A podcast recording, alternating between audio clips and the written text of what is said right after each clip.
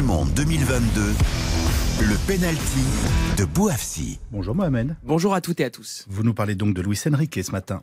Oui, 22h à Doha, Qatar, 20h en Espagne. Tous les soirs, ce n'est pas un présentateur télé, mais le sélectionneur lui-même qui prononce cette phrase. Luis Enrique, 52 ans, présente une session de questions-réponses avec les femmes, les fans sur un réseau social en direct, sur cette plateforme digitale, des questions de parents, notamment Mon fils veut devenir un footballeur. Un conseil Réponse du tacticien Oui, 1% des Espagnols vont devenir footballeurs. Laissez votre fils s'amuser, rien de plus.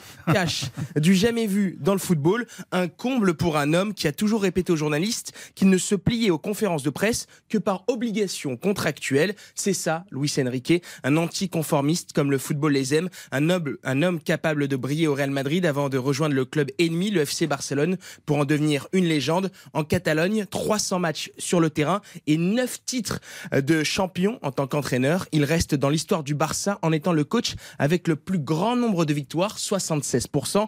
Mais si une partie de l'Espagne aime tant Luis Enrique, c'est pour son parcours tortueux. En 2019, Luis Enrique démissionnera de son poste de sélectionneur pour s'occuper de sa fille de 9 ans atteinte d'un cancer agressif des os. Shana Enrique décédera deux mois plus tard. Le jour de son retour à la tête de la sélection espagnole, Luis Enrique scandera sa devise Soyez plus courageux que jamais. Un message qu'il ne cesse de répéter à ses joueurs et à ses fans sur Internet. Merci beaucoup Mohamed. On se retrouve demain matin avec grand. À demain.